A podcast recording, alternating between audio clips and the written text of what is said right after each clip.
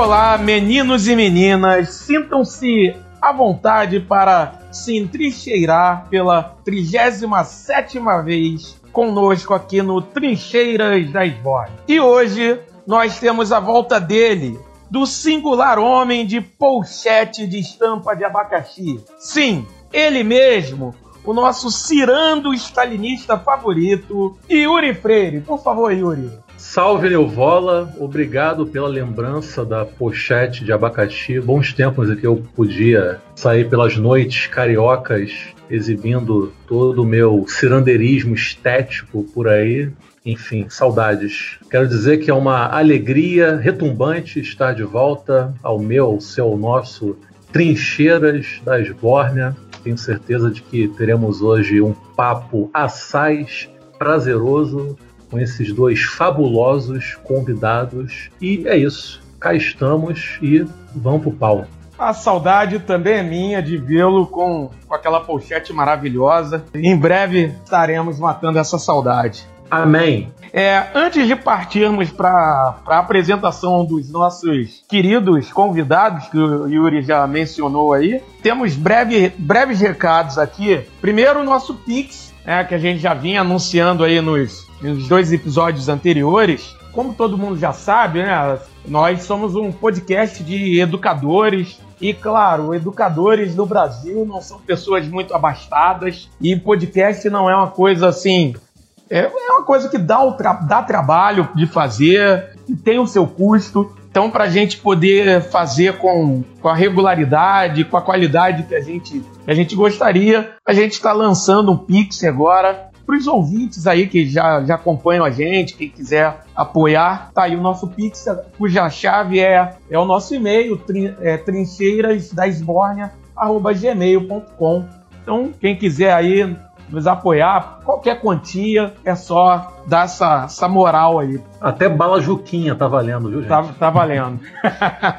Tem nossas redes, né? No Instagram, no Facebook. Entre em contato conosco. E as parcerias falar delas, até porque agora tem novidade. Primeiro, a nossa querida parceria já velha de guerra, que é no, os nossos camaradas vesteesquerda.com.br. Entrem lá no site, camisas maravilhosas, com estampas maravilhosas, e aí vocês podem escolher a, a camisa que vocês quiserem. Na hora de pagar, vocês vão lá no aquele setor lá, aquela área destinada ao cupom, coloquem trincheiras e vocês vão ganhar 10% de desconto. E agora a novidade, que é a nossa parceria com a livraria Pagu. Vocês podem entrar pelo site livrariapagu.kite, que é K-Y-T-E, né? kite.site ou podem também procurar Pagu Livraria no Instagram. E aí, ouvinte do Trincheiras ganha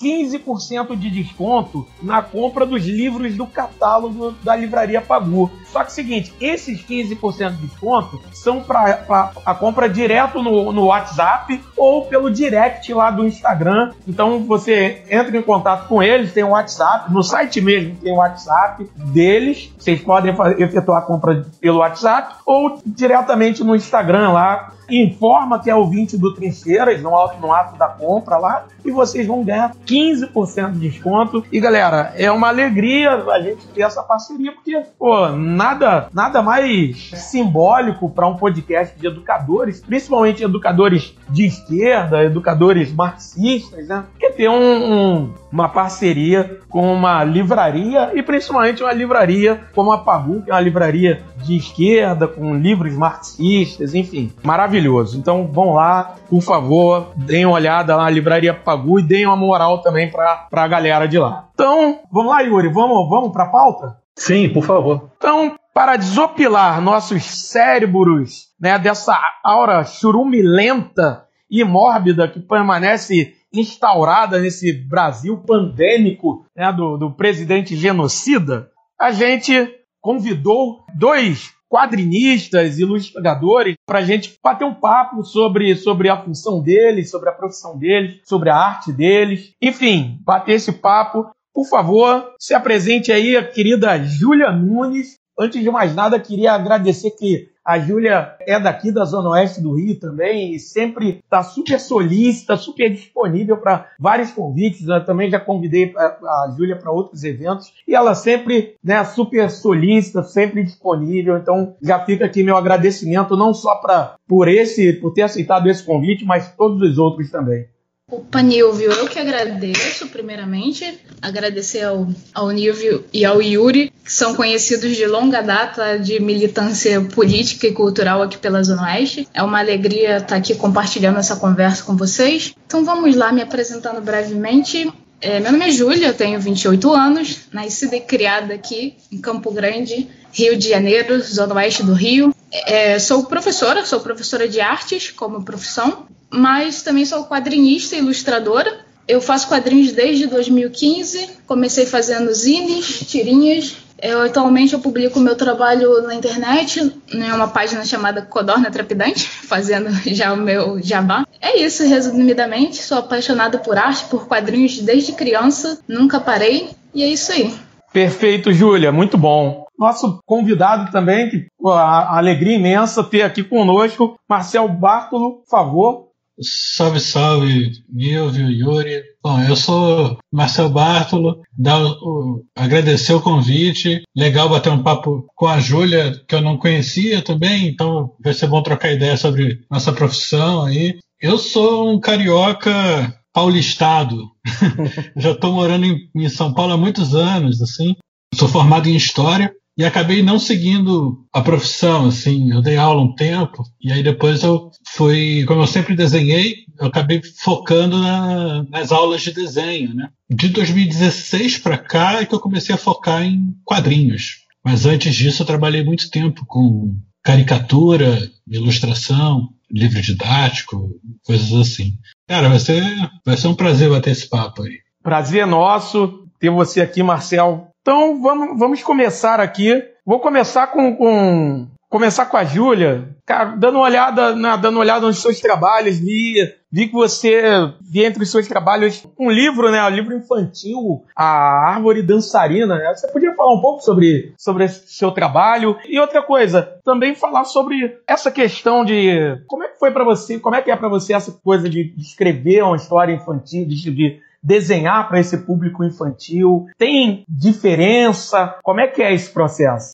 Esse livro, A Árvore Dançarina, ele foi minha primeira tentativa de tirar, minha primeira tentativa bem sucedida, de tirar ideias da gaveta, ideias no sentido de ideias escritas, porque eu sempre me senti muito mais confortável com o desenho, mas eu também escrevo. Aliás, eu tenho um batalhão de coisas guardadas de escrita que eu acabo não publicando, eu nem sei porquê. Eu acho que uh, o desenho, usar o desenho no formato de livro, combinar o texto com o desenho, é, deixou mais confortável para mim publicar esse texto. Né? Quanto a essa especificidade do público infantil, para mim, pessoalmente, é muito natural. A escrita, para mim, ela vai naturalmente para esse campo do infantil. Não sei se isso vem das minhas influências de desenho animado, de leitura, por exemplo. Eu gosto muito de literatura infantil, muito mesmo. É, um dos motivos é justamente as ilustrações, porque para mim livros infantis são verdadeiras obras de arte. Eu coleciono por causa das ilustrações, mas tem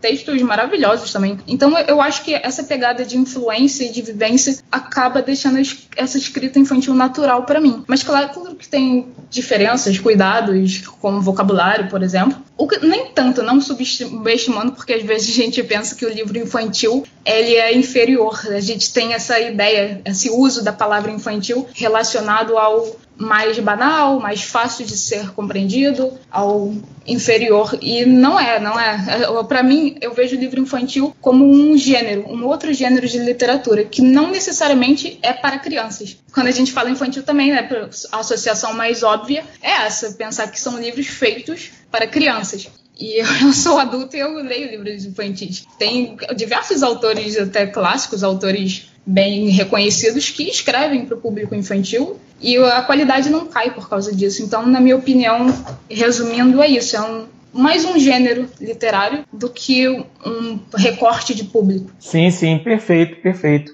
Eu vou, vou com o Marcel. Eu queria que você falasse, Marcel, um pouco sobre a tua experiência de fazer um, um selo independente de quadrinhos, né? O selo Carniça. Como é que foi isso?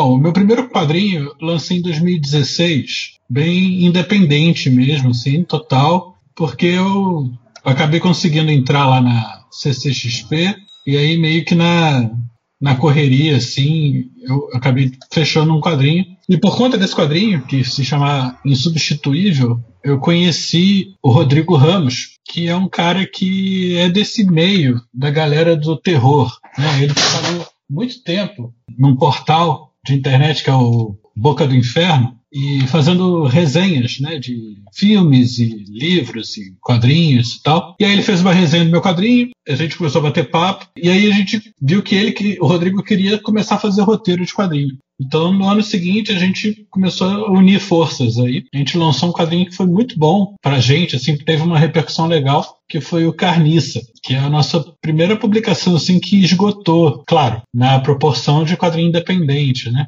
E aí a gente se empolgou e viu que essa parceria podia continuar. E a nossa ideia foi, na, no ano de 2018, lançando o nosso segundo trabalho juntos, que foi o Lama, é, a gente fazer um selo, quer dizer, formalizar ali uma, uma parceria, assim, para a gente se motivar a tentar todo ano lançar algum material, né? Focado em terror. E aí a coisa foi rolando, tanto que depois a gente fez mais um trabalho, que é o mais recente nosso, que é o Canil, e na CCXP foi uma oportunidade da gente também ter contato próximo com quadrinistas de, de outras regiões né, do, do, Brasil que são focados em terror. E aí a gente meio que dava, viu que dava para fazer uma, uma coisa focada nesse nicho, né? Assim, que é uma coisa que a gente gosta muito. Não, não dá para dizer, cara, que assim o selo independente é uma, é uma, como é que eu vou dizer?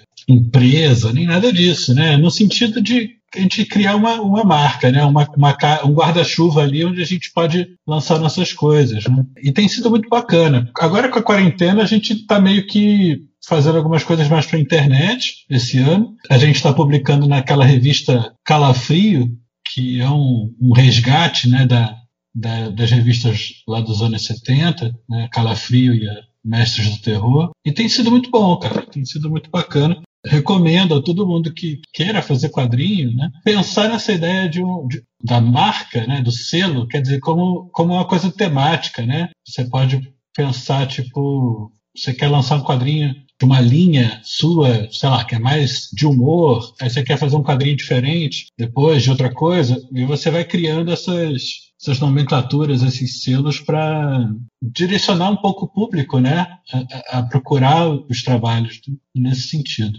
Entendi, entendi. Bacana, muito bom. Tanto a Júlia como o Marcel, nas suas respectivas falas de apresentação, comentaram né, sobre os seus locais de moradia. A Júlia é nascida e criada aqui na Zona Oeste do Rio de Janeiro. O Marcel é nascido no Rio, já, mas já mora há muitos anos em São Paulo, é quase que um paulista naturalizado.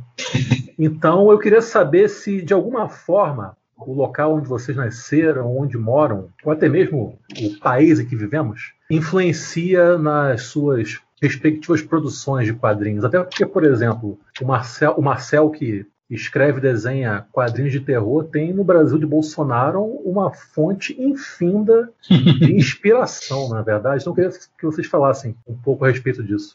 Com certeza aparece essa influência às vezes, às vezes eu até estranho quando eu consumo alguma obra estrangeira e eu não me vejo ali, mas ao mesmo tempo, por incrível que pareça, eu acho que as influências de consumo de entretenimento que a gente tem desde criança, elas acabam pesando muito porque a gente acaba sem querer, de forma subconsciente, criando um parâmetro de qualidade de ah, ser bom é chegar aqui, ser bom é chegar é, um padrão Marvel, um padrão Disney. Então, às vezes eu acho que você fazer alguma coisa que remeta à sua origem territorial precisa realmente de um esforço, de uma tomada de consciência. Não é uma coisa tão natural assim. Eu até tenho vontade, tenho vontade não, tenho até meta de, em algum momento, fazer um quadrinho, alguma produção ambientada em Campo Grande, pegando referências. Eu tenho até vontade de fazer uma pesquisa mais profunda, de repente alguma coisa histórica. Tenho muita vontade mesmo de fazer isso em algum momento. É o primeiro quadrinho que eu fiz, que eu e meu companheiro fizemos em 2015 para participar do FIC. Para quem não conhece, é o Festival Internacional de Quadrinhos de Belo Horizonte. Ele tem. Eu peguei algumas influências de cenário, a ambientação, ela tem muito a ver com, com a Zona Oeste, com o Rio de Janeiro. Engraçado que isso às vezes aparece em coisas simples, que eu falei, por exemplo. Se você olhar os cenários, cenários de filmes estrangeiros, de quadrinhos estrangeiros, com muitos prédios, cenário padrão Nova York, é muito diferente do cenário que eu costumo desenhar, cheio de postes, de pichação no muro, por exemplo, né? A referência de cenário que eu tenho, é, tem muito a ver com o lugar onde eu vivo. Em relação às histórias, eu acho que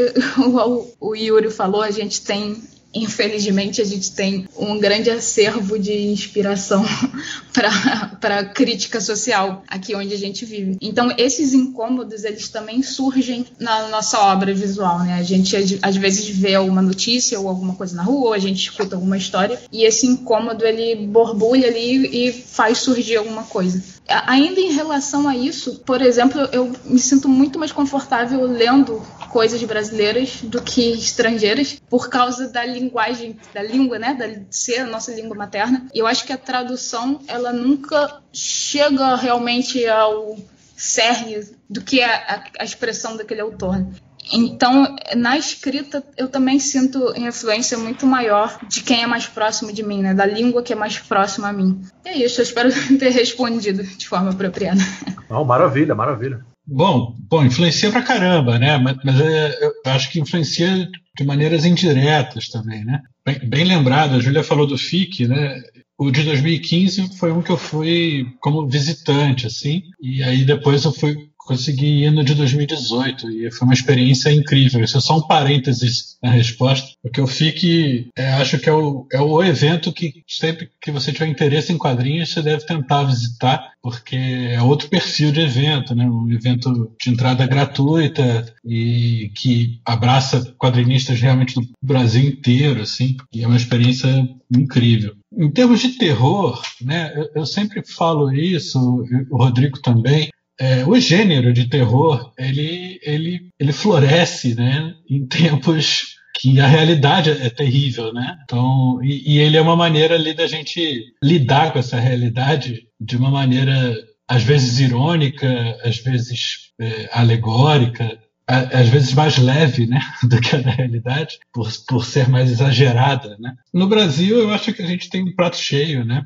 É, hoje em dia nem se fala, mas acho que desde sempre a gente tem histórias terríveis para se inspirar e para denunciar e para criticar e pensar. Eu gosto muito dessa questão de você fazer histórias que são da sua própria realidade, mas eu acho que tem que ser algo espontâneo, assim, evitando aquela coisa meio, meio Carmen Miranda, assim, sabe? Meio, meio Brasil para exportação, sabe? Eu acho isso pode ficar meio, meio fake, assim, demais. Meio, meio caricato, né? É, fica uma coisa, né? Meio. Mas eu acho que, que é legal, pelo menos eu gosto de tentar pensar histórias que, que possam ser universais, por mais que você tenha características é, determinantes de, de, cenários ou é, figuras ou costumes e tal. O cerne da história é muito legal você tentar ser o mais universal para porque aí é que você percebe que é uma história pode chegar em mais pessoas, né? Isso eu acho legal. Não que isso tenha que ser uma coisa consciente o tempo inteiro, você ficar preocupado com isso, sabe? Mas deixar a coisa meio, meio natural. E é, é muito importante isso, de você ter que escrever sobre o que você sabe, né? Sobre o que você tem contato, né? Senão você vai sempre fazer algo que vai ficar meio esquisito. Né? Se você vai contar uma história aqui de super-herói que vai salvar todo mundo vestido de uma roupa estranha e tal, tipo, vai ficar esquisito. Tanto que a maior parte dos heróis, assim, em termos de, de, Brasil que acabam funcionando em quadrinhos são uma coisa meio de humor, assim, né? É, é, uma coisa meio irônica e tal. Então, eu acho que é mais esse caminho. Acho que você tem que pegar a sua, a sua bagagem, absorver aquilo ali, digerir e tentar contar histórias que possam atingir mais pessoas. Claro que cada um dentro do seu, do seu gosto, do seu nicho, da sua, do seu interesse.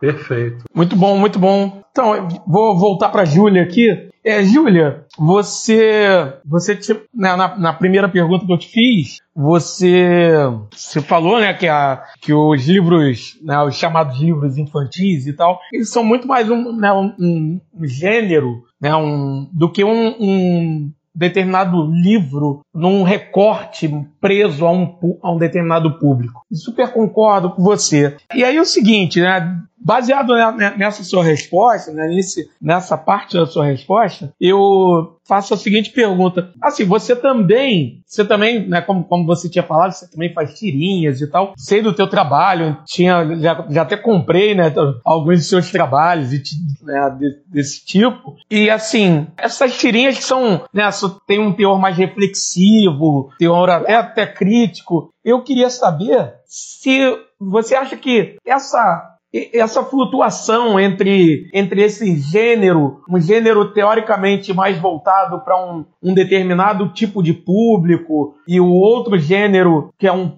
um gênero conteúdo mais, mais crítico, mais reflexivo e tal. É, você acha que, que isso é importante para você quanto, quanto, artista? Isso te ajuda, ajuda a evoluir sua arte? Enfim, como, como isso funciona para você? É só para ver se eu entendi a pergunta, como que eu de... Pode repetir o finalzinho da pergunta? Eu fiquei meio confusa com, com as informações. Como funciona para você essa flutuação entre esses gêneros, né?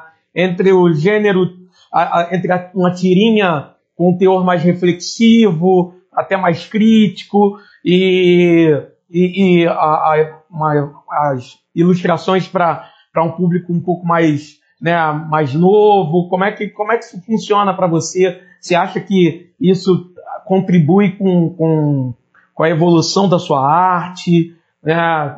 Você acha que, que isso é bom? Você, né, é bom de que forma? Ou, ou tanto faz? Enfim. Olha, eu acho que é uma característica que varia de autor para autor, mas eu percebo e já ouvi de outras pessoas que viram meu trabalho que eu tenho um certo ecletismo, tanto de traço de desenho, de estilo de desenho, quanto a gênero. Sim. Eu não sei se isso é bom ou ruim. Algumas pessoas acham que é ruim porque preferem focar em um público, focar em um estilo e desenvolver aquilo mais profundamente. Mas tem, tem um outro lado também do prazer que a gente sente como autor de experimentar coisas diferentes. Então, para mim, particularmente, essa flutuação é benéfica. E eu acho que não são coisas que brigam. Ainda estou no campo da arte, do desenho, de, de, uma forma de comunicação visual. E a, acho que esses trabalhos conversam em certa medida, apesar de que em certos momentos pesa assim uma necessidade de focar, focar em um público. E, como eu falei no início, a questão da escrita para criança para mim vem com certa naturalidade e eu acho que a questão das tirinhas mais críticas, com uma pegada social, elas vêm de um incômodo, de uma necessidade. É diferente. Eu acho que a origem desse, de, desse fazer é diferente. Mas não são coisas que, que brigam. É Claro que existem algumas diferenças também quando a gente fala de público. Na verdade, eu acho que o, autor ele não, não se preocupa com o público. O, uhum. foco do autor não é o público. Claro que, como nós somos artistas independentes, em algum momento a gente vai ter que gerir carreira e então essa preocupação mais, mais racional, mais logística, ela pode acabar surgindo. Mas a preocupação do autor, primeiramente, é criar e criar uhum. obra com qualidade.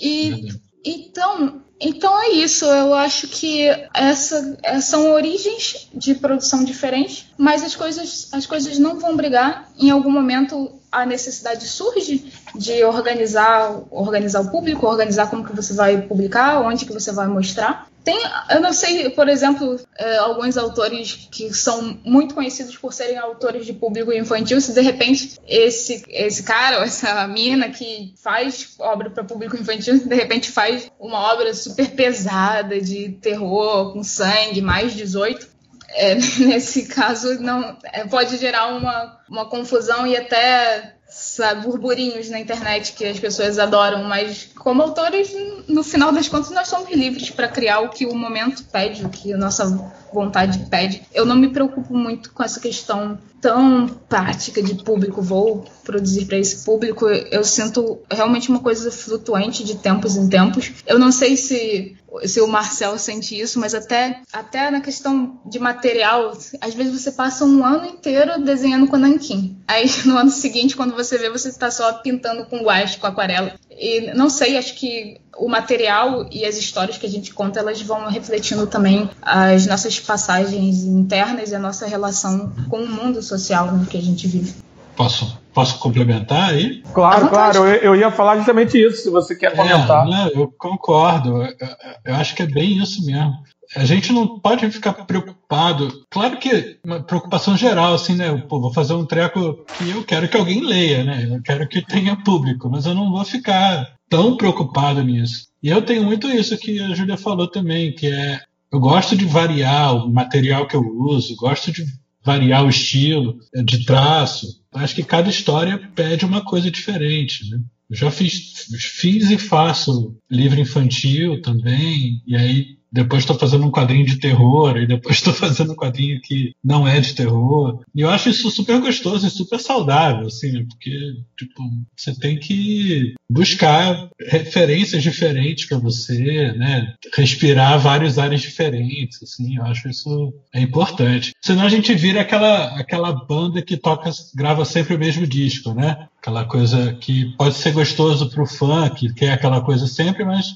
uma banda dessa, com certeza, os artistas chegam a um ponto que estão saturados daquilo, né? Eu achei bem interessante isso que foi dito pela Júlia e pelo Marcel. Eu vou falar aqui enquanto né, consumidor de arte. Eu, enquanto consumidor de arte, o que eu espero dos artistas que eu admiro, que eu gosto, que eu acompanho o trabalho, seja quadrinho, de música, cinema, etc., literatura, é a sinceridade, é que eles produzam aquilo de forma sincera e genuína. Eu não acho que o artista tem que se preocupar em agradar o público, sabe? Eu acho que a gente tem uma cultura né, de público mimado. O cara acha que o artista tem que produzir aquilo que ele quer que o artista produza, e não aquilo que o artista está sentindo necessidade de produzir naquele momento. É que é uma, Muito... é uma ideia de público consumidor, né? Sim, sim. Né? Aí entra aquela coisa do fanservice, etc., que rola muito em seriado, né? De é. fazer um episódio, ou então de dar um um caminho dramático que vá agradar a maior parte do público. Eu acho isso meio ridículo, na verdade. Que eu espero é sinceridade. Até porque muitas vezes, quando isso não ocorre, quando o artista fica essa preocupação louca de agradar, mimar o público, de dar né, comidinha na boquinha do bebezinho lá, que é o público dele, ele justamente pode cometer esse erro de virar um plágio de si próprio, como o Marcel comentou. Sim, sim, perfeito.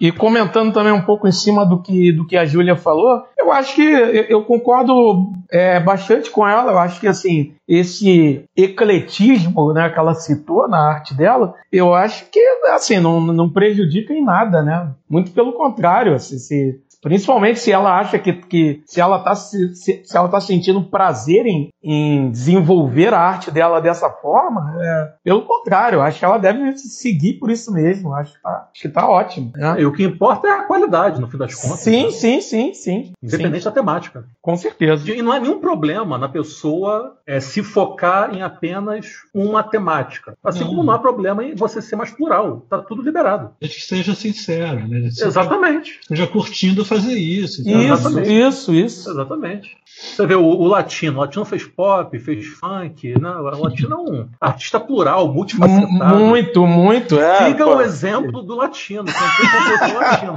Teve um macaco dentro de casa, né? Exatamente. Lançou aquele kill estrelado, né? Olha como o cara é eclético. Momento citei latino, quem diria? Você quer emendar com alguma pergunta, Yuri? Eu queria saber o seguinte, né? Porque eu sinto que, de uma forma geral, infelizmente, os quadrinhos não são encarados com a seriedade devida. Eu acho que para o chamado senso comum, os quadrinhos são meio que um patinho feio das artes, né? Porque as pessoas acham que quadrinhos são uma modalidade artística feita apenas para o público infantil ou infanto-juvenil. Então, por conta disso, eu acho que as pessoas não encaram as histórias em quadrinho da mesma, forma com que encaram música, cinema, literatura e etc. Eu queria saber da Júlia e do Marcel como eles lidam com isso, se eles sentem isso, se eles sentem isso na pele, essa coisa de tipo, vocês já passaram por uma situação de falar, né, de comentar, ah, eu faço histórias em quadrinhos, a pessoa, o interlocutor, sabe, fazer pouco caso, não levar muito a sério, ver aquilo como uma bobeira, como uma espécie de brincadeira. Eu queria saber como eles lidam, com isso. Se isso incomoda vocês, se já incomodou mais, vocês cagam e andam, ligam foda-se. Eu quero saber de vocês isso. Como, como vocês enxergam essa situação de o fato dos quadrinhos, de uma forma geral, não serem levados tão a sério? Olha, eu tenho uma história que eu sempre conto eu, conto, eu já contei ela tantas vezes. Eu, é uma história que se passou na minha primeira semana de aula na universidade, na faculdade de arte. E eu vou contar ela tantas vezes que um dia ela vai chegar a professora que fez parte dela. então, na minha, primeira, na minha primeira semana de aula na UERJ, é, uma professora perguntou para a turma qual eram as nossas referências artísticas. E eu não tive aula de arte no ensino médio. Eu não tinha referência de nenhum artista conhecido dentro da história do, da arte, dentro desse espectro acadêmico da arte. Minhas referências eram todas de artistas de quadrinho. E para ver como que eu gostava do negócio, eu sabia o nome dos artistas de quadrinhos, coisa que a maioria das pessoas não sabe. E a professora disse para mim que quadrinho não era arte. não, porque quadrinho não é arte. E já passou para outra pessoa, naquela filinha, né, de, de, cada um falando o nome de um artista. Gente, e outra pessoa, talvez, no meu lugar, talvez tivesse desistido, talvez tivesse ficado desmotivado, porque realmente existe esse eu não sei se descaso é a palavra, mas existe uma visão um pouco inferiorizada em relação às histórias de quadrinho, que eu, eu, dei esse exemplo, mas não quer dizer também que não, não tem espaço para os quadrinhos dentro da academia, pelo contrário, já tem tanta coisa, tem tanto material vasto, tantos professores, tantos pesquisadores levando isso em frente. Então, acho que ao mesmo tempo que ainda existe esse resquício de preconceito contra a linguagem dos quadrinhos, é, muita coisa já mudou. Eu sinto que a tendência é que essas mudanças elas só fiquem melhores né, com o tempo. Mas eu, eu acho que é comum rolar isso não só com quadrinhos, mas com todas as obras de arte que elas vêm do campo do entretenimento. Existe uma ideia do senso comum, talvez, de que aquilo que é feito para entretenimento é menor, é menos valorizado, tem menos valor do que uma obra que é feita para um público mais restrito. E rola um certo elitismo nisso também. Quando a gente fala de cinema, por exemplo, existem aqueles filmes que são vistos como filmes povão, né? E existem os filmes que filmes cult e tem os filmes que chegam aos festivais, os filmes que não chegam, mas é tão, tão relativo né, o objetivo de cada diretor, o objetivo de cada equipe com aquela obra. A me mesma coisa acontece com o quadrinho, né? Quadrinho é uma linguagem, então vamos ter é, quadrinhos para diferentes públicos, com diferentes níveis de qualidade, com diferentes objetivos, complexidade e etc. Muita gente não sabe disso. Eu acho que só quem é público consumidor fiel, assim, digamos, que conhece mais profundamente. Mas para quem não consome, às vezes bate aquele senso comum, aquela ideia de que quadrinho é Turma da Mônica e Marvel. É super-herói, é cena de porrada e, ou cena de comédia. O que, não é, o que não é ruim também. Não existe essa hierarquia entre ruim e bom só por causa do gênero, só por causa da, da temática. Eu acho que, para mim, a questão principal é a execução daquela obra. Então, respondendo a pergunta do Yuri, eu, eu cago, eu ligo foda-se mesmo e eu faço o que eu gosto. Existe público para aquilo, nunca vai existir público gigantesco, não vai ser nunca todo mundo nesse sentido. Nem a obra visual mais famosa do mundo ela vai ser servir para todos os públicos. Então é, isso é normal e a gente continua aí seguindo, produzindo as, as obras, as histórias elas vão crescendo, vão ganhando outros espaços e acho que a tendência é que as coisas melhorem. Muito bem. E aí, Marcel? Difícil até complementar um pouco, que acho que a Julia já falou quase tudo, mas é muito bom. Assim. Eu, eu acho que eu nunca tive uma experiência dessa, tipo ela falou da professora, né? Mas a gente percebe muito no Brasil essa visão do, do, do, público geral ainda, o quadrinho associado a uma coisa infantil. Mas eu não sofro muito disso porque 99% da minha produção é, é para adulto, assim. Então, o que, o que, que eu percebo? Que quadrinho tá rolando, a gente está numa fase que a academia está de fato abraçando mais, né? Entendendo o quadrinho ali nos cursos de comunicação, você está começando a ter bastante mestrados e, e doutorados e tal na área de, de da comunicação e da, entender que o quadrinho é uma outra ferramenta de linguagem e uma arte, né?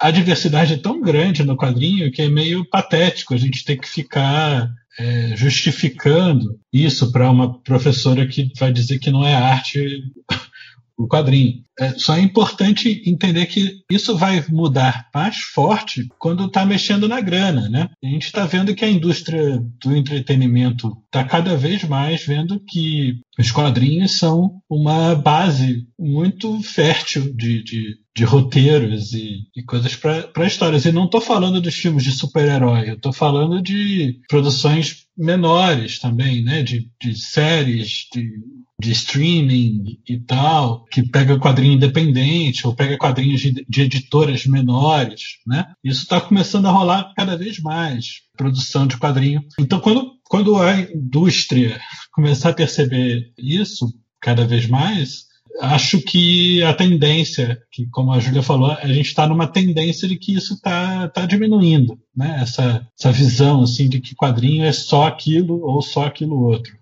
Eu acho que aqui no Brasil, especificamente, eu acho que a gente tem que se preocupar em fazer o pessoal ler. ler Para começo de conversa. Né? É, ler ponto. E, e acho que o quadrinho pode ajudar bastante nisso. Sem dúvida. A relação do quadrinho com a literatura, adaptações é, de, de, livros e, e, clássicos e tudo mais. Pode parecer uma coisa meio careta, mas acho uma coisa super importante, super legal. E para várias idades, né? Diferentes eh, tipos de, de, leitura, né? Eu acho que a gente tem que ver que dá para chegar num, numa parcela muito maior da população e mostrar que, cara, quadrinho pode ser para todo mundo. Só para complementar, assim, quando falo de quadrinho de terror, é uma, é uma coisa que eu acho interessante, que o terror é um, é um gênero que você pode ter um público que não é muito extenso, mas ele é, é muito fiel, né? Sim e é muito diverso na questão de todas, assim, classes sociais ou tudo mais. Você atinge idades, você atinge uma variedade muito grande de pessoas com esse gênero, sabe? E isso eu acho muito legal, porque você pode fazer o um quadrinho que vai ser vendido na loja de conveniência do posto de gasolina da estrada, sabe? E qualquer tipo de pessoa que vai passar por lá pode consumir esse quadrinho, sabe? Isso eu acho muito importante. Então, estamos caminhando. Eu não, eu não sou um pessimista, não. Eu sou, nesse sentido, eu sou, sou bem otimista. Só acho que a gente tem que seguir trabalhando. É, o trabalho tem que ser feito, né? não adianta ficar parado esperando Exato. Tudo que é de céu, né? Só É, por isso que eu acho que a gente tem que buscar chegar nos leitores, entendeu? É, é, é, é esse que é o trabalho, assim. Agora, uma pergunta aqui especificamente para a Júlia, que me surgiu aqui agora. Ô, Júlia, você, enquanto professora de arte, como você trabalha com, a, com, as histórias em quadrinhos em sala de aula? Você faz questão de abordar essa linguagem com seus alunos? Acaba sendo uma questão que aparece porque já é uma carta na manga. Porque, como é um assunto que eu domino, se torna mais fácil. A gente dá até aquela roubadinha no planejamento de aula, porque você já tem o repertório gigantesco dentro da sua cabeça, então é mais fácil de abordar. Tem essa questão, tem a questão de, de eu gostar, claro, e ainda vem uma terceira questão que é a potencialidade dos quadrinhos como ferramenta pedagógica, porque o que acontece, vou relatar uma experiência aqui como exemplo. Eu já fiz atividades de fanzine com, com crianças e com adolescentes, tanto crianças em fase de alfabetização quanto adolescentes já de ensino médio. E sempre tem criança na sala de aula que não gosta de escrever e, por incrível que pareça, também tem os alunos que não gostam de desenhar. E quando, quando eu faço essas atividades de fanzine, ó, acontece uma coisa incrível. Você vê naturalmente a criança que não gosta de escrever, escrevendo, apesar de eu deixar totalmente livre, porque o fanzine ele não precisa ter nem desenho, nem texto exatamente. O fanzine ele pode ter só texto, ele pode ter só recorte ele pode ter só desenho, e não texto. Uhum. Então, apesar de deixar muito livre, é muito comum que naturalmente as crianças elas queiram experimentar, que elas sintam a necessidade de complementar o desenho delas com um texto ou vice-versa. Então, eu acho que tem uma potencialidade muito grande e diferentes etapas do ensino, em diferentes idades, em diferentes faixas etárias, porque é uma linguagem híbrida. Então você consegue fazer uma ponte com a escrita, por exemplo, mais suave, que não é, não é pesada, não, não tem essa carga de chatice que a gente costuma encontrar na escola. Infelizmente, as, as crianças elas já vêm com um olhar assim, marcado de que português é chato, de que escrever é chato, é uma obrigação e a, a, coisa ela penetra mais naturalmente. Então eu, eu acho que no, professores que ouvirem isso eventualmente, você não precisa ser desenhista, não precisa ser especialista no assunto, mas é uma ferramenta interessante, uma ferramenta bem legal para ser usada em sala de aula, sim. Maravilha. Beleza. Eu vou pegar carona nessa pergunta do Yuri e também vou fazer uma, uma pergunta para os dois que é o seguinte: há algum tempo atrás, eu e, e Yuri, a gente estava conversando justamente sobre, sobre fazendo uma comparação, estava refletindo sobre uma comparação entre a relação entre o desenhista e o roteirista na HQ e como seria né, a relação dos dois em comparação com a relação entre o roteirista e o diretor no cinema. Né? Porque, assim, é, é claro que o, o, o roteirista ele tem um papel importante, mas o diretor é o cara ali no filme, na produção, na realização, até porque tudo, é, tudo cai nas costas do diretor no final. Né? O, para o bem e para o mal, tudo cai nas costas do, do, da direção. Então, como é que acontece isso na história em quadrinho? Como é que é essa relação do desenhista, do quadrinista com o, o, roteirista? Como é que rola essa tabelinha, essa relação entre eles? Eu não tenho tanta experiência trabalhando com roteiristas, talvez o Marcel possa falar disso melhor depois, mas vou falar rapidinho o que eu tenho de vivência com, de contato com outros artistas. Eu acho que depende muito do roteirista com quem você está trabalhando. Quando você é como eu, o autor das próprias histórias, talvez você não precisa nem fazer roteiro, você pode só escrever um resuminho, aí vai variar o processo de cada um. E tem, tem alguns roteiristas que eles são conhecidos por terem um roteiro mais engessado, não que isso seja ruim, assim, no sentido de ser um roteiro mais detalhista, que vai descrever exatamente o quadro, exatamente o ângulo. Mas, no, no, geral, eu imagino que seja impossível um roteirista descrever exatamente tudo, né? Então, sempre vai ter muita contribuição criativa por parte do desenhista.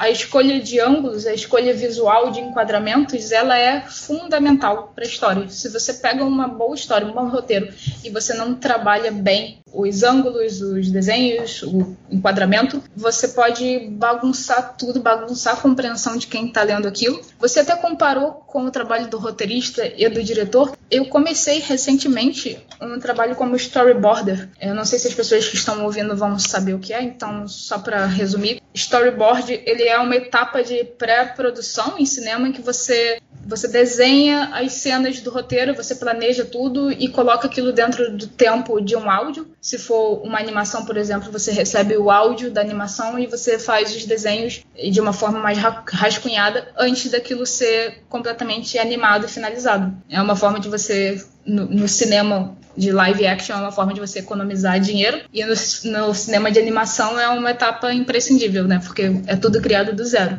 E o, uma coisa que acontece muito, os roteiristas, como eles às vezes não têm o conhecimento do trabalho de desenho, às vezes o roteiro ele vem com um tempo muito, com uma descrição de, de cena com um tempo que não cabe ou não cabe no áudio daquela história, ou não, não cabe, por exemplo, se você tem um episódio de uma animação com um tempo limitado e o roteiro ele vem com uma quantidade de descrição de cenas que ultrapassa muito aquilo. Então passa por esse trabalho de adaptação do desenhista de storyboard também. Então a contribuição narrativa e criativa do desenhista, seja na história em quadrinho ou no cinema, é muito grande, é muito fundamental. Muito bom, muito bom. Vai, Marcel. É, eu, eu trabalhei já com alguns roteiristas bem diferentes entre si, e agora eu estou também começando a fazer os meus roteiros, mas eu estou aos pouquinhos. Essa comparação eu acho que é bem pertinente do roteirista de cinema e o diretor do filme, mas como no cinema isso também acontece, essa contribuição realmente pode ser muito com níveis de intensidade variados, né? Tem, tem roteiristas que desenham já um layout da página, por exemplo, né? Eu, eu não sabia, por exemplo, estúdio Maurício de Souza, Turma da Mônica e tal, os roteiristas, os roteiros todos são desenhados, por exemplo. Eles são já desenhados. Muitas vezes os desenhos dos roteiristas são muito mais legais do que o desenho finalizado no sistema de produção já do Maurício de Souza, que deixa os personagens todos iguais. Né? Denúncia. Não, isso é, é, é, interessante, porque o desenho, zoando, o desenho do roteirista, muitas vezes, ele pode identificar uma expressão Sim. mais exagerada. Olha, esse quadrinho, Sim. a Mônica vai ficar assustada. É porque, porque o, produto, o produto final tem que seguir um padrão, né? Não tem Sim, jeito. sim, sim. Mas então, assim, isso varia muito. Eu trabalhei com, com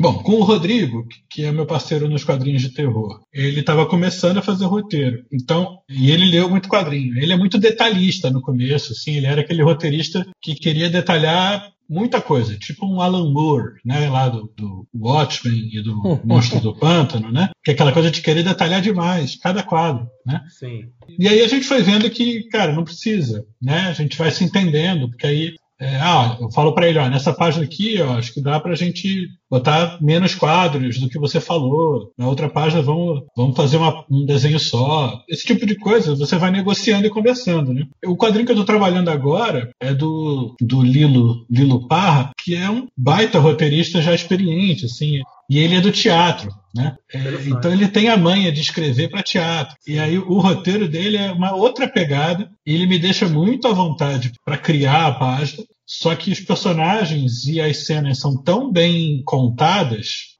que é um trabalho que fica fácil, sabe? É, é como se você pegasse um roteiro decupado e desenhasse em cima. É, ele, ele não se preocupa no roteiro, o Lilo, por exemplo, ele não se preocupa muito com o ângulo da câmera. Sim. Nada disso, mas ele fez o roteiro para mim, quer dizer, então ele pensou no meu desenho. Então ele queria, a descrição dele era prioritariamente sobre as expressões e as emoções dos personagens, sabe? Sim. Porque ele queria que o meu quadrinho, esse quadrinho que a gente está fazendo, que é o João Verdura e o Diabo, fosse uma coisa voltada para personagens, né? Sim. Então, assim, é, é, isso é muito variado, sabe? E é muito divertido, na verdade. Por isso que eu acho é importante, assim, se você é desenhista, trabalhar essa variedade de roteiristas é muito legal. Ou então você achar alguma parceria que combine tanto com você, ao ponto de, né, igual o jogo de futebol em que você só dá aquela olhadinha lá, você já sabe para onde que a bola vai, né? É, vira um processo é. intuitivo ali entre os é, dois. É, né? meio, meio nesse sentido. Então, então isso varia bastante, né? Mas eu acho que o que eu quero dizer é que no quadrinho eu acho que essa relação é mais de contribuição entre um e outro, porque Sim. o roteirista no quadrinho ele é mais diretor do que o roteirista no cinema. Sim, sim né? Porque o roteirista no quadrinho ele, ele bota o ritmo da história do que, que acontece na página e ele define o que, que é a virada de página. É interessante. Então tem, tem uma questão ali do ritmo que já está no texto, né? Sim. Que é diferente do cinema que a, o diretor tem muito mais autonomia nessa questão da total, total. Da, sim, da transição sim. de uma cena para outra e tudo mais. Não, né? A decisão é dele para você ver como o quadrinho é uma linguagem realmente com as suas particularidades, né? É uma linguagem própria, né? É, é, é uma, é uma coisa que está entre o audiovisual e a literatura. E a literatura, é fascinante. Mas, né? mas tem toda a sua gramática própria, Sim, né? É, é fascinante, cara. bacana, bacana. Ô, ô Marcel, mas a, a, os seus quadrinhos, o ponto de partida é sempre o roteiro ou o caminho inverso também ocorre? Você pensar numa história, pensar mais ou menos como vai ser feito o desenho, o tipo de traço, etc. Como é que é isso? Cara, isso, isso também é bem variável, né? Por exemplo, uhum. Canil, que foi o nosso último trabalho de terror, eu e o Rodrigo, é um quadrinho de lobisomem e a ideia foi assim: o Rodrigo falou que queria fazer uma cena, ele pensou numa cena de lobisomens dentro da, da, da cadeia. Tipo, coisa com gás lacrimogênio e tal, assim. Aí na hora eu falei com ele, é, é, o massacre do Carandiru, né? A gente fazer uma alegoria bizarra à situação da, das penitenciárias, né? E aí veio de uma ideia simples, que é aquela coisa, né? O que aconteceria se o lobisomem de uma história que foi pego, sei lá, pela polícia, depois de matar alguém, né? Ele está lá na forma de uma pessoa, ele é preso. O que aconteceria com essa criatura presa? Então, assim, surge, surge às vezes de uma ideia, de uma cena, né? Uma, um... E aí eu falei para ele, não, beleza, vamos fazer o lobisomem, mas eu quero eu quero desenhar um lobisomem diferente dessa vez. Tanto que nesse nosso quadrinho, o lobisomem tem um visual bem estranho, assim, é, eu fiz um monstro que não tem não tem a pele, né? Ele é tipo, ele é carne, né? É como se ele foi a fúria que saísse de dentro do corpo das pessoas, né? É um lobisomem com alopecia. É, ele é um, ele, ele é um, é, é, é uma, tem uma coisa do folclore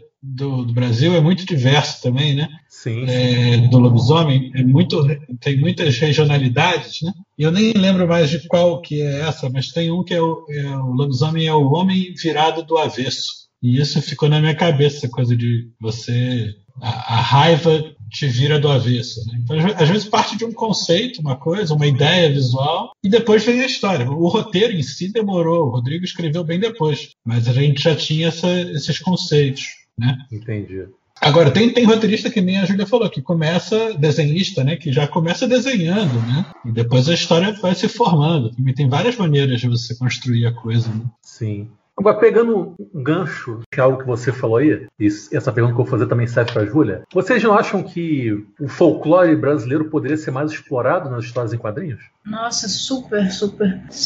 A Netflix até lançou uma série recentemente, mas eu não vi todo mundo comentando, mas eu ainda não vi, cheguei até a ver algumas críticas. E que engraçado a gente ver coisas sobre o nosso folclore desde criança na história, mas fica sempre nesse lugar da atividade escolar. É, parece que não, não sai desse ambiente. E é tão interessante, é tão rico, principalmente quando você tem a oportunidade de ouvir é, histórias de folclore diretamente da boca de pessoas que vivem, de repente, em algum lugar do interior, e você sente uma verdade ali, sabe? Você sente um peso da vivência daquela pessoa. Então, com certeza, tem, tem uma galera que, que faz, que explora. É, ainda não existe, pelo menos que eu saiba, alguma história que tenha bombado tanto. A não sei essa, essa série da Netflix que eu falei. Mas o material tá aí, né? Com certeza em algum momento vai surgir alguma coisa. Eu tenho até vontade de pesquisar lendas fora desse eixo mais conhecido, né? Porque tem sempre esses personagens que são sempre abordados, mas são tantas lendas. Folclore não é só Saci, Curupira, Mula Sem Cabeça, que já é, já é super interessante se você parar para ver com um olhar renovado. Porque eu acho que o que acontece é isso que eu falei, né? A gente vê aquela coisa na escola desde criança e as pessoas ficam com um olhar banalizado. Mas é muito interessante. E além disso, tem uma bagagem gigantesca de lendas, de, de histórias que vêm de diferentes etnias dos povos originários ou também de povos que viveram aqui em, em outras épocas, né? Então, é, o material tá aí, é, é, muito rico, com certeza. Eu não vou lembrar o nome agora para indicar, mas tem, tem alguns autores que já trabalham com quadrinhos e, e folclore. Tem o Eberton, que é de São Gonçalo. Eu não lembro o nome do personagem dele. Não sei se o Marcel conhece. Se o Marcel tiver alguma coisa para indicar, eu vou até anotar aqui, com certeza. É, então, eu e o Rodrigo, o nosso trabalho é voltado para isso, né, no, no Carniça Quadrinhos. No Carniça, a gente usou a lenda do corpo seco, antes dessa série usar, mas a, o folclore está aí para todo mundo usar, óbvio, né? A gente misturou isso com o Edgar Allan Poe, né? No Lama, a gente usou o Ipupiara, que é uma criatura aquática, né? Tipo a Iara, só que o Ipupiara normalmente é associado à, à, forma masculina. E aí a gente usou relatos da, da, do, das explorações dos bandeirantes ali, de, de encontrarem um, anim, um monstro, um animal estranho. Muito é, bom. A gente usou isso e. Teve todo um trabalho de pesquisa, né? Teve. E no Lama a gente fez uma alegoria com o, o, a tragédia de de Mariana, né? Na época, né? A gente lançou o quadrinho em 2018 Mariana foi 2015, né? A gente nunca imaginar que ia acontecer algo ainda pior logo depois. Como é que pode, né, cara? É. E aí o Lama era isso, era uma cidadezinha que foi devastada por uma, um, um acidente de responsabilidade de alguma empresa e esse acidente desperta uma criatura ancestral, né, que é esse Pupiara e que meio que condena as pessoas ali. Né? Então, assim, eu acho que o folclore tem que ser usado muito, né? E, e, essa série, ela é um exemplo da, de como você pode usar de uma maneira pop ali, que os, os, gringos adoraram aí, a série fez um barulho, né? Acho que no quadrinho tem bastante gente fazendo coisas, mas é que o nosso alcance realmente ainda é pequeno, né? Então tem, fazendo jabá aqui, né? Tem, tem o nosso trabalho no Carniça Quadrinhos, tem uma galera muito legal, que eu acho que me, melhor do que eu indicar vários quadrinhos, aqui tem um, um, uma galera que é os colecionadores de Saci, que é, eles fazem vídeos e podcasts sobre folclore e eles indicam muito material bacana, tanto da literatura fantástica brasileira quanto de quadrinhos. E é muito legal. Tem, tem um quadrinista que eu gosto muito, que faz terror, que é o Kiko, Kiko Garcia, que é, é o quadrinho Catacumba. Ele já está em várias, várias edições, assim, ele faz uma coisa muito bacana de, de pegar causos, né, assim, interioranos e tal,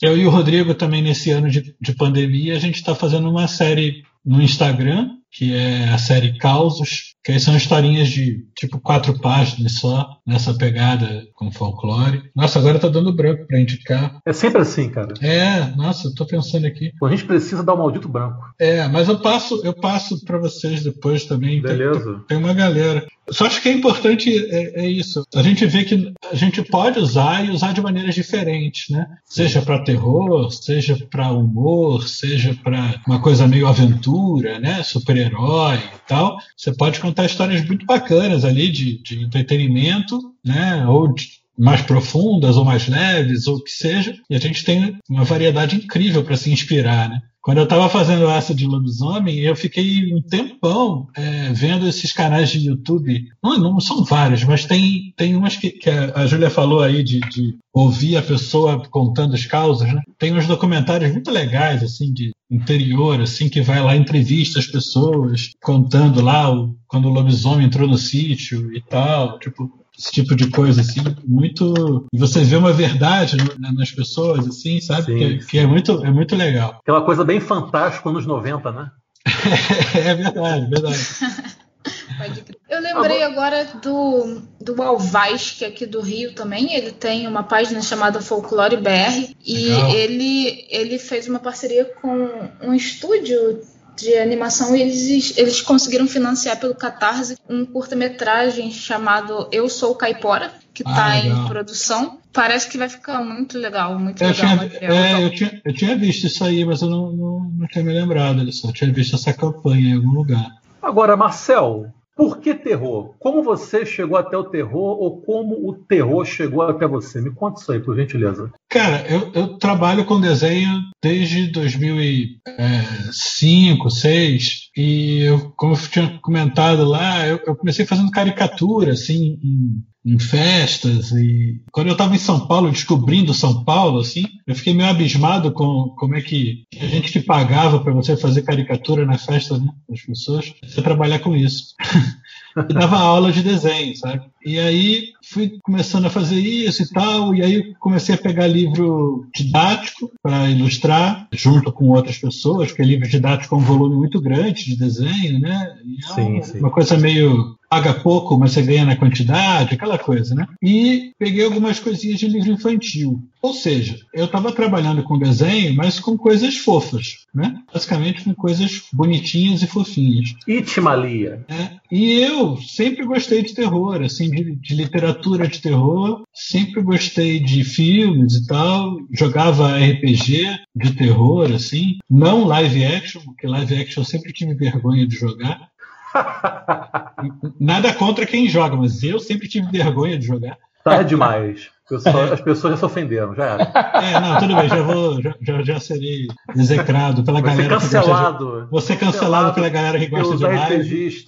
É. É. Não, mas eu gosto muito de. Gostava muito de jogar RPG de mesa e tal. Tanto que quando eu fiz o primeiro quadrinho, o Insubstituível, foi com parceria com um amigo meu que era jogava RPG comigo, né? Então a, a ideia ali era um conto curtinho de terror assim. E eu pensei nisso, cara. Já que eu vou fazer o meu primeiro quadrinho, eu vou fazer algo que, eu, que é o que eu gosto, assim, que eu ainda não tive a oportunidade de ganhar dinheiro desenhando isso, entendeu? Tipo, trabalhar Sim. com isso. E aí rolou, né? E aí é o que eu tenho feito. Eu não, não vou fazer só quadrinhos de terror e, e, e nem é a minha intenção, mas eu sempre farei algo de terror paralelamente, entendeu? Porque é um, é um gênero que eu gosto muito de trabalhar. Quando você disse que começou fazendo caricaturas, eu pensei que se fosse falar começou a fazer caricaturas de gente muito feia e por, e por conta disso acabou indo pro terror. Pois é, nem foi, cara. Seria uma grande fonte de inspiração na feiura das pessoas que você transformava em caricaturas. Ah, mas, cara, esse mundo. Eu, dos eu torci, eu torci muito pra ser isso, cara. mundo, mas digamos assim, o mundo dos eventos de caricatura e trabalhar com caricatura é um terror. É mesmo, é. É, então, assim, chega, um ponto, chega uma hora que essa coisa fica meio insustentável. Né?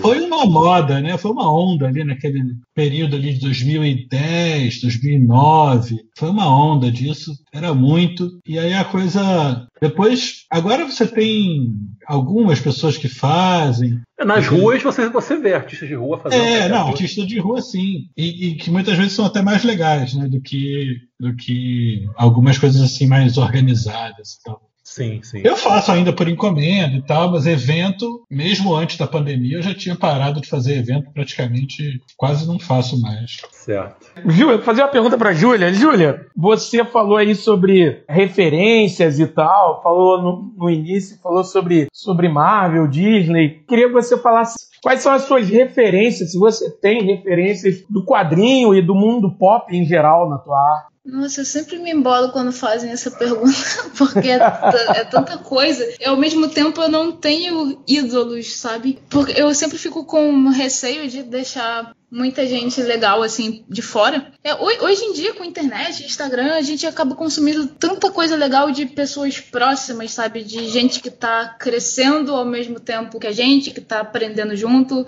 gente que vemos nos eventos. É, saudade de eventos, aliás, porque, nossa, é muito enriquecedor participar de feiras, de eventos tipo o FIC, ou outros eventos menores, eventos literários, e estar do lado de, de outra galera que produz também. Você apre- aprende muito, é muito gostoso e dá um gás assim na produção.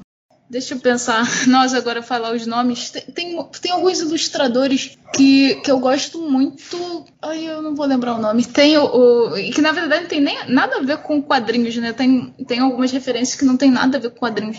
Tem um caricaturista famoso que eu posso mandar o nome pra vocês depois, não sei se vocês querem botar na descrição. Eu não vou saber falar o nome dele. O, o, o Alice Husfield. Me corrijam se eu estiver errado. Eu adoro esse ilustrador. O Yuri sabe que minha pronúncia é maravilhosa, eu, eu não teria como te, te corrigir. De quadrinhos, o- pensando assim, no início da minha relação com quadrinhos, ela veio com, com super-heróis mesmo. E aí daí eu conheci o Will Eisner, que é clássico também. Sim. E o Sandman, eu li Sandman, eu tinha 14 anos de idade e foi o divisor de águas, assim, pra eu sacar que existiam quadrinhos além dos super-heróis, porque eu só lia coisas super-herói. E eu tava até desanimada, porque eu tava começando a achar chato, assim, e tudo muito igual. E aí, eis que eu baixei um PDF do Sandman. Na época eu lia um computador velhinho, eu lia na garagem. e, e dali pra frente foi um divisor de águas, realmente. Muita, muita coisa bacana. Mas, gente, eu sou muito ruim em citar o nome, o nome da galera.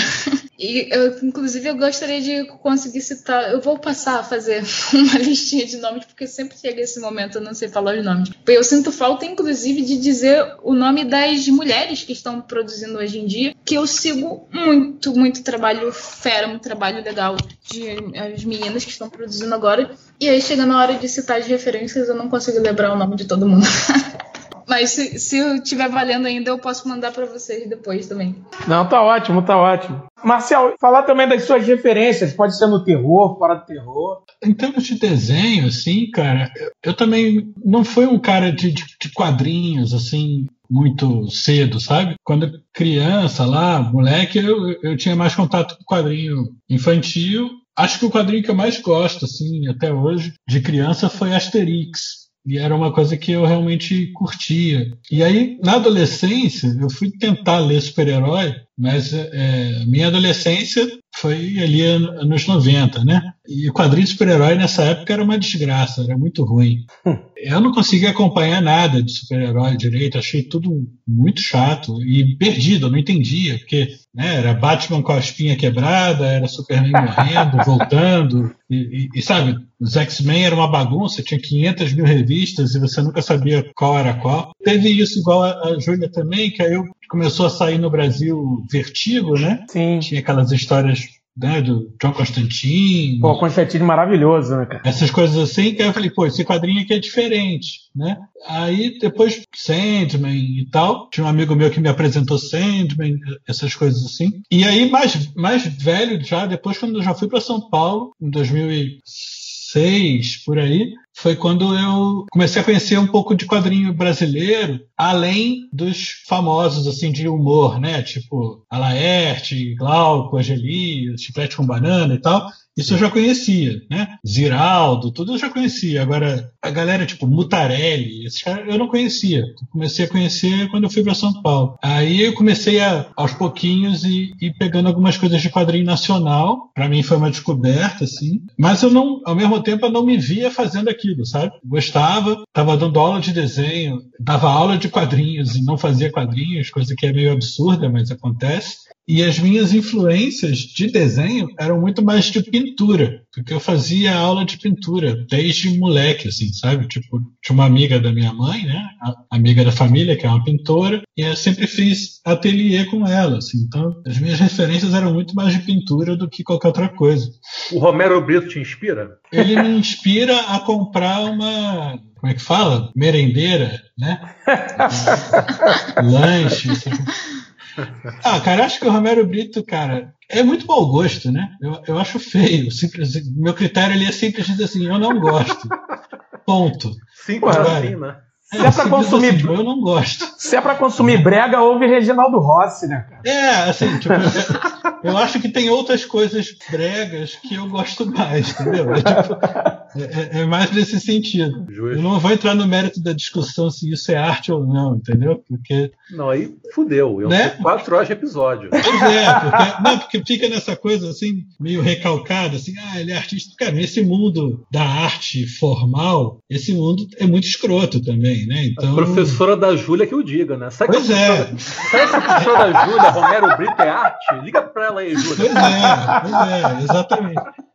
Então, mas assim, eu sempre fui muito de pintura, sabe? É, então eu, eu, sempre me enrolo um pouco nessa coisa. Mas claro, depois de mais velho aqui, eu fui, fui colecionando cada vez mais coisas de quadrinho e, e, e conhecendo mais e pegando sempre mais referências. Então, Mas, Marcel, você, pode, você pode citar os pintores que você gosta, eu acho bacana isso também. É, o, o movimento que eu mais gosto é o expressionismo. Pô, muito bom, gosto muito também. É, é o que eu mais gosto, o colorido, do expressionismo. Sim. É, então, do Van Gogh, do, essas coisas. É, Van Gogh é meio, meio clichê falar, mas eu gosto muito. É, é, eu gosto do, do Portinari demais da conta, né? Muito bom, muito bom. E o expressionismo alemão, no geral, eu acho muito interessante aquilo tudo. É, o Otto, Otto Dix é um artista que eu gosto demais, que é um cara da, que viveu a Primeira Guerra ali, né? E o trabalho dele me impactou muito, porque eu, eu novo, assim, eu peguei um livro de gravuras dele para ver e eram aquelas imagens terríveis, né, de coisa de Primeira Guerra, assim. Aí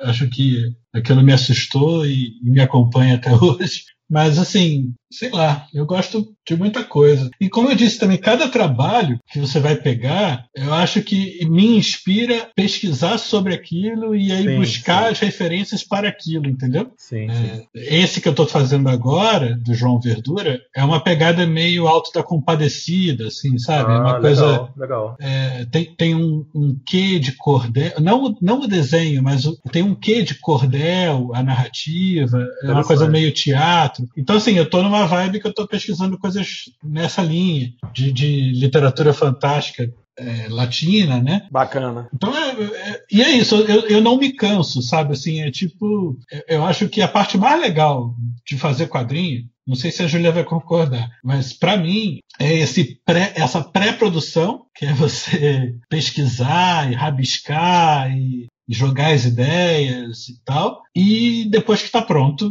já já está na mão do leitor, sabe? E aí você vê o que, que as pessoas leem daquilo, sabe? Eu acho que são, são as duas as duas partes mais mais divertidas assim para mim. O fazer mesmo do dia a dia tem uma hora que cansa. Aí eu sou muito acelerado e aí eu tenho que ficar fazendo muita coisa ao mesmo tempo porque eu, eu faço um pouco de um, eu canso, vou para outro, vou para outro, vou para outro, entendeu? Fico fazendo um rodízio de, de coisas. Agora, esse depoimento do Marcel é interessante, rapidinho aqui antes de passar para a Júlia, porque não é porque a pessoa é quadrinista que ela possui a obrigação de se inspirar apenas em outros quadrinistas para compor ou criar o seu trabalho. A arte pode e deve ser abraçada em sua plenitude. Você pode se inspirar em diretores e escritores e Sim, músicos e por aí vai. Né? Não existe uma cartilha universal né, da boa arte, de como a arte deve pode ser feita. Mas vai lá, Júlia. Só, só, uma coisinha, uma, uma, coisa, eu não sei se a Júlia também gosta de fazer isso. Eu adoro música, né? E aí, cada quadrinho eu tento fazer playlists, assim, sabe? Com, com músicas que tem, que deem ideias também, sabe? Da vibe do que eu vou fazer, sabe? Vai lá, Júlia. Eu só ia comentar é, nossa, super concordo com o Marcel. A parte mais prazerosa é o início, a parte de rascunho. Talvez porque a gente se sinta mais livre, menos desapegado com o resultado nessa fase. É a fase que você experimenta estilos, que você usa materiais diversos quando você está preso à ideia de fazer um produto acabado, às vezes isso até piora o seu traço, piora a qualidade se você não tomar cuidado. Uhum. É até uma dica aí para quem quiser fazer quadrinhos, quiser desenhar, é investir mesmo nessa pré-produção, é investir nessa parte de estudo de rascunho, que é daí que vão vir as melhores ideias e é daí que você vai escolher o estilo final para sua obra. Boa, boa, perfeito. Então, aqui, para a gente começar a se encaminhar para o final, vou perguntar aqui para a Júlia. Na verdade, eu vou pedir pedir para a Júlia para ela falar um pouco sobre o, o Codorna trepidante, né? sobre, sobre o que é, para ela falar, ampliar um pouco esse jabá que ela começou a fazer lá no início, ela ampliar um pouco, comentar um pouco mais a codorna trepidante, na verdade, ela anda meio, meio paradinha, meio quietinha no ninho. A tá pouco trepidante.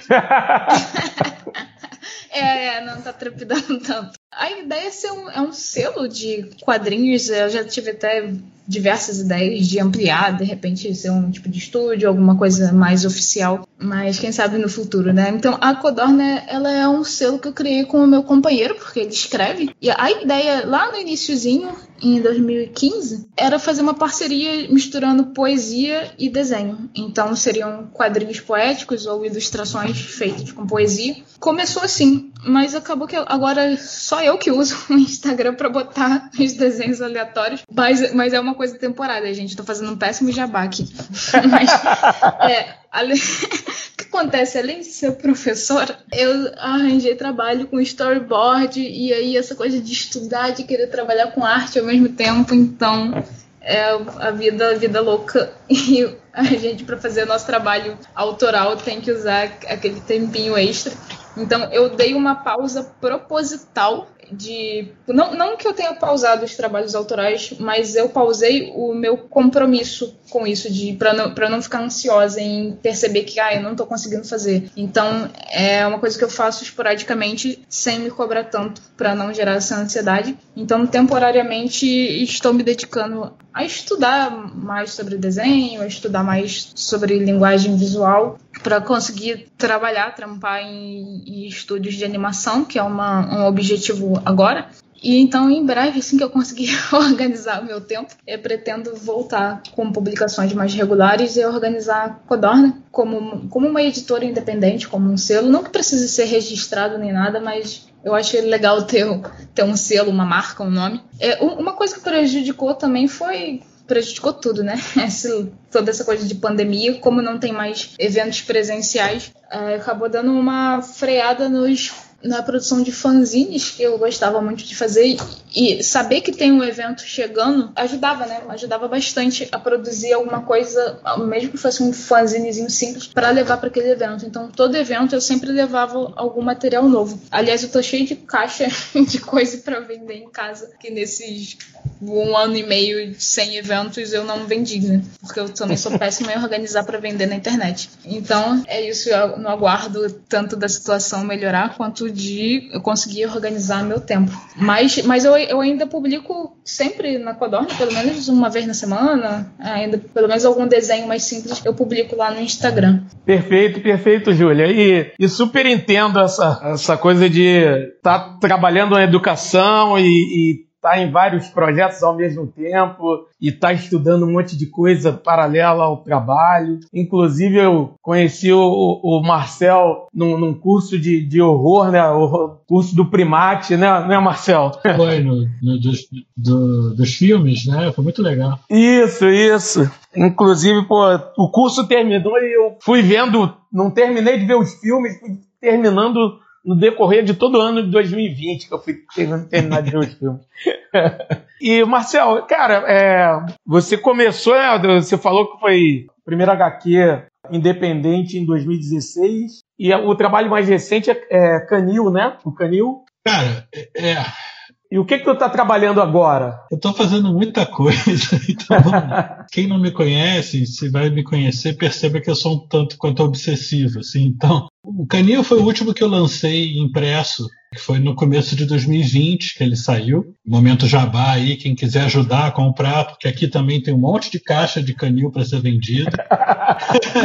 porque foi lançado no, no, primeiro evento que teve em 2020 e aí logo depois acabaram os eventos e a gente ficou com essa coisa, né? Eu nesse tempo fiz uma HQ que é uma adaptação literária, que eu infelizmente ainda não posso dizer qual é por conta do contrato com a editora, mas é literatura brasileira e deve sair entre maio e junho desse ano agora. Foi um trabalho que eu gostei muito de fazer, assim, foi um trabalho grande, tipo, e eu fiz a adaptação do roteiro. Então foi de outubro até fevereiro que eu fiz esse quadrinho. E aí tem mais duas que eu fiz esse ano. Uma para uma coletânea, que vão ser histórias curtas de terror, que eu fiz um, um, uma história do Rodrigo. Essa coletânea ainda não foi divulgada, mas vai ser para o segundo semestre. E uma outra que eu terminei agora, que vai ser vendida via Catarse pelo um selo, pela uma editora que se chama Ultimato do Bacon, que eles estão começando um projeto muito legal de, de fazer quadrinhos, tentando fazer quadrinhos num, num, preço mais em conta e com a venda pelo Catarse, com liberdade total assim para os autores, sabe? E essa revista se chama Escafandro e cada uma vai,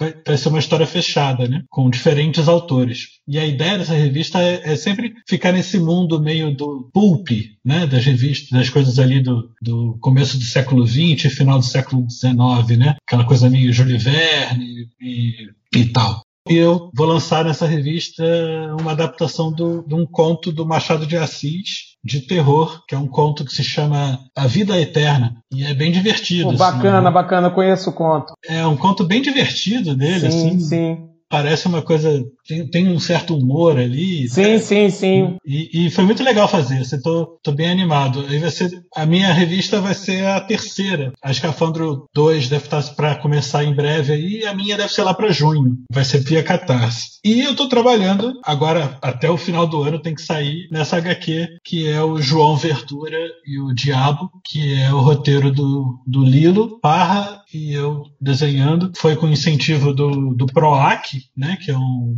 uma verba aqui do estado de São Paulo, né, que você inscreve projetos e tal. E aí vai, vai ser bem legal, assim, esse é um álbum grande, assim, que eu estou bem, bem animado aqui fazendo loucamente. E, paralelo a isso, desenhando outras coisas também, para que capa de livro e ilustração e tal tem, tem rolado, assim, né? Então, meio que tateando para tudo que é lado. Agora, olha só, a Júlia, sem querer, deu um spoiler da minha próxima pergunta, que é a seguinte: e quanto à animação, vocês fazem, já fizeram, fariam ou não fariam e foda-se o Mickey Mouse? Nossa, eu sou apaixonada por animação também. Eu tô nessa onda de estudar board bem a fundo, é uma coisa que eu sempre tive vontade. Antes de estudar sobre storyboard, eu achava, ah, é igual quadrinho. é muito diferente, principalmente você pensar isso que eu falei, né? O tempo do vídeo, você pensar no ajuste de sequências dentro de uma tela única, enquanto no quadrinho você pode mudar à vontade o tamanho dos quadros. Uhum. E mas, mas eu, eu já estudei alguma coisa sobre animação. Eu nunca fiz nenhum trabalho com, animando, assim, como animadora diretamente. Eu tenho um trabalho em andamento que eu vou acabar em qualquer momento. Eu tenho que só sentar um dia, acho que um dia ou dois eu consigo terminar. Eu tenho um curta de animação bem curta mesmo, deve ter um minuto de vídeo, que, que eu tenho vontade de terminar e de repente gente tentar inscrever algum festivalzinho que aparecer. Mas eu tenho algumas outras ideias de roteiro para curta animado também, mas o lance é que animação dá muito trabalho. Quadrinhos já dá trabalho. Quadrinho já dá trabalho pra cacete. Mas quadrinho ainda é uma coisa que você consegue sentar e fazer tudo sozinho. Você desenha e tal. Agora, animação para você fazer sozinho tem que ser um negócio de um ou dois minutos. Ou você tem que ter muito tempo livre. ou você tem que ter uma equipe para ter uma divisão de tarefas legal. Então é, é uma luta aí, mas eu sou apaixonada por animação também. Eu super, super toparia entrar em algum projeto de animação.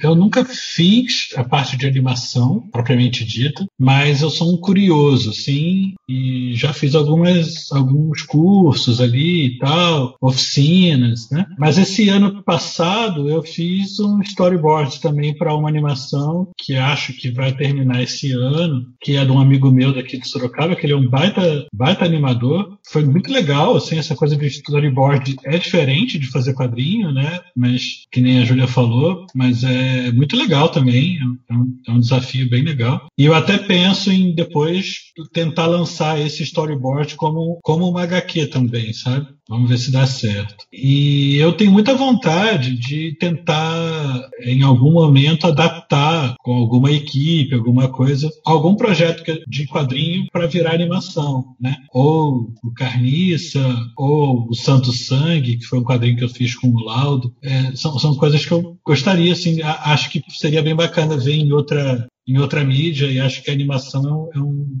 um sonho assim bem legal. Mas é muito trabalho, né? Realmente, como a Júlia falou, tem que ter uma galera, tem que ter uma equipe, tem que ter um edital, uma verba para ajudar, porque é muito, muito trabalho e, e, caro, né? Se torna caro. Show de bola. Vai lá, Nival. Tem mais alguma pergunta, Yuri? Eu tenho, a derradeira. Então, vai lá para a gente encerrar. Então, beleza. Júlia Nunes e Marcel Bartolo. Atenção, hein? Dois pontos. Cascão, Cebolinha, Chico Bento, Magali ou Mônica? Escolha um e justifique a sua resposta. Como assim? Não posso ficar com o Bidu, não? Ah, quer ser diferentona do Bidu. é pra responder. Justificar a resposta Va valeu, valeu Bidu ou não? Vai ser, vai Mas vou justificar. Tem que justificar o Bidu então. Ah, cara, é cachorro, né? Não precisa justificar. É um cachorro azul, né, cara? É, cachorro azul, cara. Quem não gosta de cachorro não, é, não tem coração. É um cachorro azul que fala. É, tá justificado. Me convenceu. E você, Marcelo? Ah, se eu fosse escolher, igual a Júlia escolheu fora dessa lista, é, o meu quadrinho assim, de, de, de, Maurício de Souza que eu mais gostava e ainda gosto, sempre foi, por ironia, sempre foi Penadinho. Né? Sempre foi a turma da Dona Morte ali e tal. Por que achava... será, né? É, porque eu achava, achava, que tinha um humor ali que eu, meio irônico, assim, que eu gostava. Mas desses personagens aí, o que eu acho mais legal é o Chico Bento. Acho que o Chico Bento permite histórias bem variadas, assim, e, e, e de um Brasil que, que, você pode fazer mais naquilo que a gente estava falando, né? De usar o folclore, de você usar outros elementos ali que eu acho interessante. Maravilha. Eu quero dizer que eu era uma criança esquisita que gostava do Horácio. Eu irei defender a honra do Horácio. Eu gosto do Horácio também. Personagem mais experimental do Maurício de Souza. Então um abraço aí pro Horácio, caso ele esteja nos ouvindo. Boa. O Horácio é, é, bem bacana. Acho que eu também, também escolheria o Horácio. Um dinossauro existencialista, cara. É genial. Pode crer, pode crer. É um, é um tiranossauro vegetariano. Isso, Exatamente. cara, isso. a, além disso. Muito bem lembrado, meu caro Marcel. Então, queria agradecer imensamente aqui a presença virtual de vocês. Muito obrigado mesmo, muito obrigado por terem aceitado fazer esse episódio, essa 37 trincheira conosco. E está aberto aqui para vocês fazerem as considerações finais aí. Por favor, pode, pode ir, Júlia. Ah, só agradecer mesmo, foi muito bom esse papo. Se deu uma saudade agora dos encontros presenciais, dos eventos com a galera ali, trocar uma ideia. Mas mesmo virtualmente, eu acho que esses encontros eles sempre renovam a nossa energia, a nossa militância, a nossa vontade de criar. Então é isso. Muito obrigada mesmo, gente. Obrigada, Marcel. Foi um prazer. Já, já estou te seguindo aqui no Instagram, já catei seu nome aqui. Obrigada, Yuri. Obrigada, Nilvio, pelo convite. E a gente com certeza se esbarra em algum momento, em algum outro evento, em algum outro bate-papo. Com certeza. Ah, eu também quero agradecer, cara. Foi, foi muito legal muito bom poder falar de, de quadrinhos, mas da questão da, da, da criatividade, né, e da, da, arte em geral, assim. Eu desejo vida longa aí a trincheira. O momento jabá também, né, como a Júlia já começou a me seguir aí, também seguirei a Porque acho que a gente tem que, como eu falei, fazer pessoal, a gente tem que espalhar a palavra aí dos quadrinhos. Então, quem quiser seguir aí Bartolo, Marcel ou Carnica HQ, tá? Serão muito bem-vindos. E é isso, cara. Quando quiserem bater mais papo aí, estamos, estamos à disposição e que venha o um mundo melhor aí pra gente poder tomar um chopp junto aí e bater papo presencialmente. Oh, com certeza. Amém. amém. o amém, todo mundo junto. Agora foi bom, hein? Mais uma vez, eu que agradeço, nós que agradecemos. Muito obrigado mesmo. O bate-papo foi ótimo, excelente. E agradecer também o retorno de Yuri Freire à trincheira. Né? Muito obrigado, meu querido Yuri. Valeu, Nilvala. Foi bom demais trocar essa ideia bacanérrima com você, com a Júlia e com o Marcel, dois convidados fabulosos que abrilhantaram aqui o nosso programa. E deixar aqui um beijo também no coração de cada ouvinte que nos escutou até agora. Valeu, gente. Até a próxima. É isso. Obrigado a todos e todas que nos ouviram e até a próxima. Beijos.